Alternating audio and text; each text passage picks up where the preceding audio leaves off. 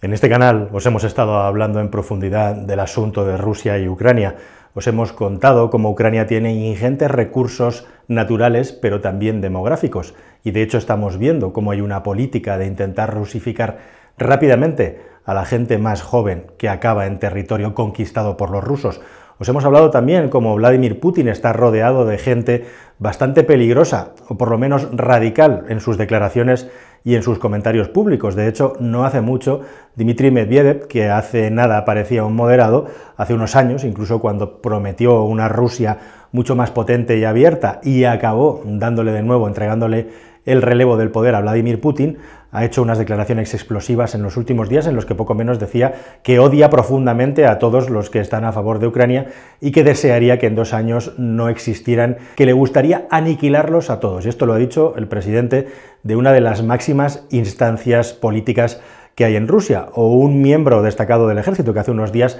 explicaba en un medio de comunicación con toda tranquilidad cómo sería el arranque de la Tercera Guerra Mundial y cómo Londres sería la capital que atacarían en primer lugar como si tuvieran ya el plan trazado. ¿Qué tal, mis queridos amigos? Bienvenidos a un nuevo viaje en el Cascarón de Nuez. En este viaje os vamos a hablar de Rusia, qué es Rusia y cuál es el futuro de Rusia, porque creo que desconocemos muchísimo todos sobre la historia de este país y especialmente desconocemos cuál es la manera en la que este país puede desatar su futuro para que ocupe su lugar en el mundo, porque probablemente uno de los mayores problemas precisamente, ya sea tanto por las fuerzas exteriores como por las fuerzas internas, Rusia es un Estado que no tiene definida una identidad, una visión de futuro y ahí subyacen buena parte de los problemas del país. Un país que tiene una cuarta parte del agua dulce no congelada que hay en el planeta Tierra, un país que tiene los mayores recursos minerales y energéticos de todo el planeta todavía por explotar y más que está pugnando por ello, sobre todo en la zona ártica para el futuro, un país que actualmente tiene una novena parte de la superficie terrestre del planeta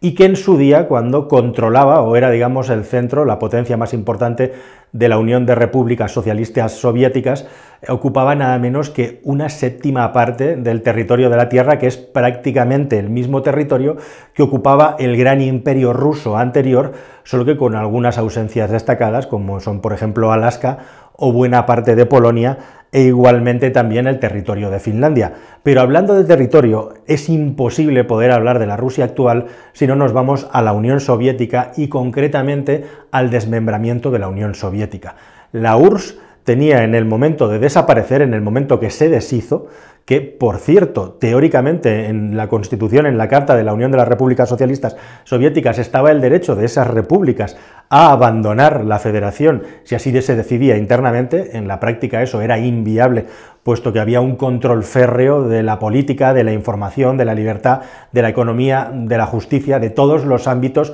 que conforman un sistema político, sea democrático o sea otra cosa. En la práctica era imposible y no fue hasta que la URSS estaba extremadamente débil cuando todos estos movimientos se empezaron a poner en marcha y por primera vez eh, ese pegamento aglutinador que era el socialismo acabó despegándose en pos de las identidades tradicionales e históricas regionales de muchas de las repúblicas que acabaron desapareciendo de la URSS, que acabaron haciéndose independientes, entre ellas Ucrania. Ucrania, una región, por cierto, que tiene una historia, según los expertos, los científicos, historiadores, igual o todavía más anterior, más antigua que la propia Rusia. De hecho, un poco la propia la Rusia propiamente conocida arranca donde termina Ucrania, ahí hay un punto intermedio, ¿no? con lo cual esto sería objeto de debate de personas que se encargan de la historia y de estudiar la historia, que saben mucho más de esto que yo, pero forma parte del conflicto también, ¿no? la identidad ucraniana mezclada con la rusa a lo largo de la historia, las entradas y salidas eh, de ese territorio que ahora es tan, tan deseado por una parte y por la otra. Pero lo cierto y lo más importante de todo cuando te pones a revisar la historia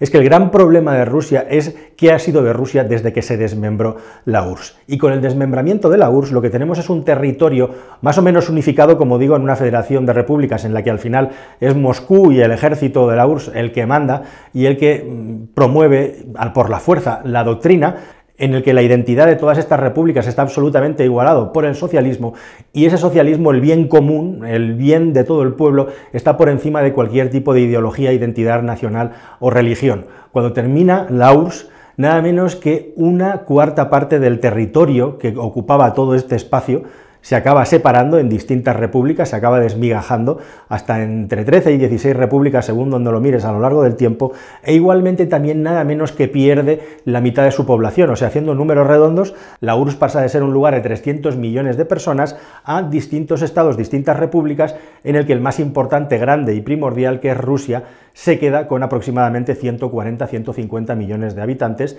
que es lo que tiene ahora, aproximadamente 145 millones de habitantes. Y un golpe, como digo, también muy fuerte a lo que era la región, la parte que políticamente controlaba la propia Rusia. Y a partir de aquí comienza ese escenario, ese momento en el que Rusia parece que se abre a Occidente, entendamos también que tiene la importancia de ser uno de los cinco países reconocidos en la ONU, en el mundo, que tiene energía nuclear para poder fabricar bombas e igualmente está considerado una potencia nuclear, y a partir de ese momento toda la carrera que comienza es una carrera por la búsqueda de su lugar en el mundo, de una Rusia, un país, una nación, podríamos decir Rusia histórica, que tradicionalmente ha destacado mucho, tanto por la parte de las artes como por las partes de las ciencias. Pero está claro y es evidente que buena parte del desarrollo posterior que requieren muchos países, muchos estados, para poder considerarse democracia plena al margen de las libertades, están muy vinculados al desarrollo económico y al desarrollo tecnológico. Solamente hay una excepción que tira abajo todo este planteamiento y argumento que es China, ¿verdad? Pero con China, Occidente ha llegado a un acuerdo formal, ha llegado a un pacto por el que nosotros le cedíamos la capacidad de producir las tecnologías que desarrollábamos aquí porque nos salía mucho más barato y había un intercambio, una transmisión de información entre China y Occidente que en los chinos en este intercambio, en esta, digamos, eh, dialéctica entre Occidente y Oriente, está claro que han salido ganando, puesto que han sido capaces de acelerar muchísimo su desarrollo industrial, su desarrollo demográfico, su desarrollo económico, hasta el punto de que ya ahora no nos necesitan y digamos es una rueda que gira por sí mismo sola y a mucha más velocidad de lo que gira la rueda tecnológica eh, occidental. Pero bueno, aquí estamos hablando ya de un momento, de un punto entre bloques y nos estamos acercando a la clave, porque justamente con la gran base científica que tiene Rusia, el desarrollo tecnológico del país no ha llegado. Y se demuestra una vez más lo complicado que es en un país con un territorio tan gigantesco, ese desarrollo tecnológico, ese intercambio de información, ese aumento de las libertades, que puede aumentar claramente la calidad de vida de Rusia, que al final lo que ha ocurrido en todos estos años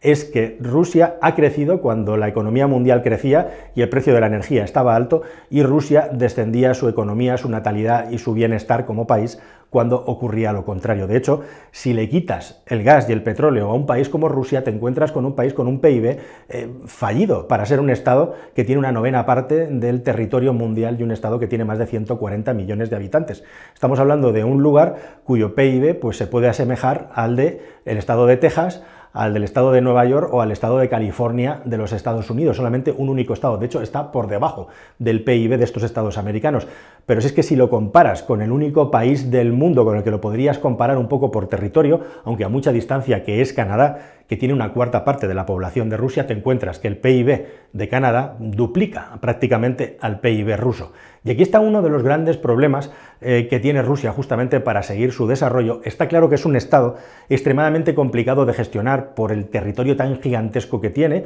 y porque no ha habido una transición, digamos, democrática de calidad, como no la ha habido en otros muchos países, incluido el nuestro, España, que dista mucho de ser una democracia, digamos, de alta calidad para determinados estándares. Bueno, pues en Rusia lo que tenemos es un sistema oligárquico en el que la transición se hizo de una manera bruta, en el que hay unas élites que se enriquecieron de una manera increíblemente espectacular, siempre vinculadas al mundo de las finanzas, vinculadas a la energía, y el resto del pueblo pues va y viene con sus vaivenes en función de la situación económica que hay. Y ante esto, los dirigentes de Rusia, ¿qué han hecho? Bueno, pues básicamente aprovechar ese dinero que les da la energía para aumentar de una manera gigantesca, como si fuera la URSS, sus servicios secretos. Se habla de que el servicio secreto, el servicio de información y control de Rusia, es tres veces más grande que su ejército, que es uno de los cinco ejércitos más grandes del mundo, y al mismo tiempo, y al mismo tiempo también Rusia se ha comportado a falta de mayor política, de mayor, digamos, eh, destino, a falta de mayor objetivo de crecimiento y desarrollo interno,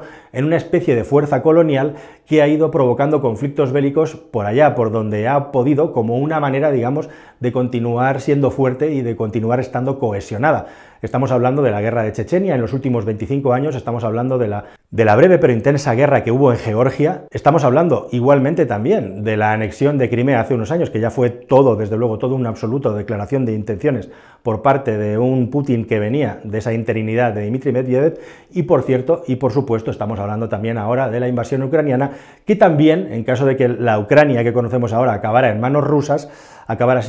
acabaría siendo un balón de oxígeno buenísimo y económico también, oxígeno económico y oxígeno demográfico para un país que está cerca de ser un Estado fallido. Y con esta Rusia, que está alineada con los BRICS, Brasil, Rusia, India China y Sudáfrica, los cinco países con más capacidad de desarrollo y de crecimiento. A lo mejor habría que añadir ahí una N al final de la lista, con Nigeria, que es otro país gigantesco del que un día tendríamos que hablar, porque tiene una población incluso superior a la rusa y con unos crecimientos económicos tremendos. Nadie se acuerda de, eh, de Nigeria, pero quizá en lugar de BRICS tendríamos que empezar a hablar de BRICS, ¿verdad? Bueno, pues todos estos países además han tendido la mano a Rusia y en Occidente, en Europa, que nos hemos convertido especialmente en el sur en un protectorado de la Unión Europea liderada por Alemania, estamos sufriendo las consecuencias de todo esto y si permitimos que finalmente la Rusia que conocemos ahora, sin rumbos, y especialmente convirtiéndose en una subsidiaria necesaria para China, para toda la voracidad energética que tiene China, e igualmente también un país como la India, que va a acabar superando a China en población, tenemos que decidir si acabamos decidiendo que perdemos este aliado natural que tenemos por geografía, por territorio y por intercambio comercial, especialmente energético en los últimos años, por mandato alemán, no lo perdamos, o si por el contrario intentamos encontrar la manera de entendernos con una Rusia que mire más hacia Occidente, que sea el aliado natural también de Más allá de las presiones de un Estados Unidos contra Rusia, que en el siglo XXI y a estas alturas de la película no tiene absolutamente ningún sentido de enfrentamiento, y menos que sea la OTAN la que hace de árbitro de un enfrentamiento que pertenece a un momento en la historia que fue la Guerra Fría, que no tiene absolutamente nada que ver con el momento que vivimos ahora, ni cuáles son los intereses, ni cuáles son las batallas que hay que librar. Así que nuestros líderes, nuestros políticos, que parecen más interesados en otras muchas cosas, deberían de ser los que lideraran, si tuvieran dos dedos de frente, ese cambio, ese descongelamiento con Rusia, con Moscú, más allá de lo que dice la OTAN, más allá de lo que dice Estados Unidos, porque nos va a ser todavía mucho más irrelevantes o no en términos internacionales y que Europa de aquí 20, 30, 50 años se acabe convirtiendo en una motita de polvo en medio del globo terráqueo. Vamos a ver qué pasa, queridos amigos. Evidentemente también Rusia no lo pone nada fácil. Las personas que hay detrás de Vladimir Putin, cuando Putin no esté, no transmiten desde luego la tranquilidad ni la confianza de que van a ser personas dialogantes o comunicativas, o quién sabe, quizás sí. Esa es una historia que está por escribir, pero lo que sí que es cierto es que si Europa no es capaz de encontrar una solución para todo esto, aparte del invierno tan duro que se nos viene encima, se nos viene una época bastante oscura en lo que se refiere a la relevancia de Europa respecto a lo que está jugándose a nivel planetario. Nada más, queridos amigos, nos vemos en un próximo vídeo. Adiós.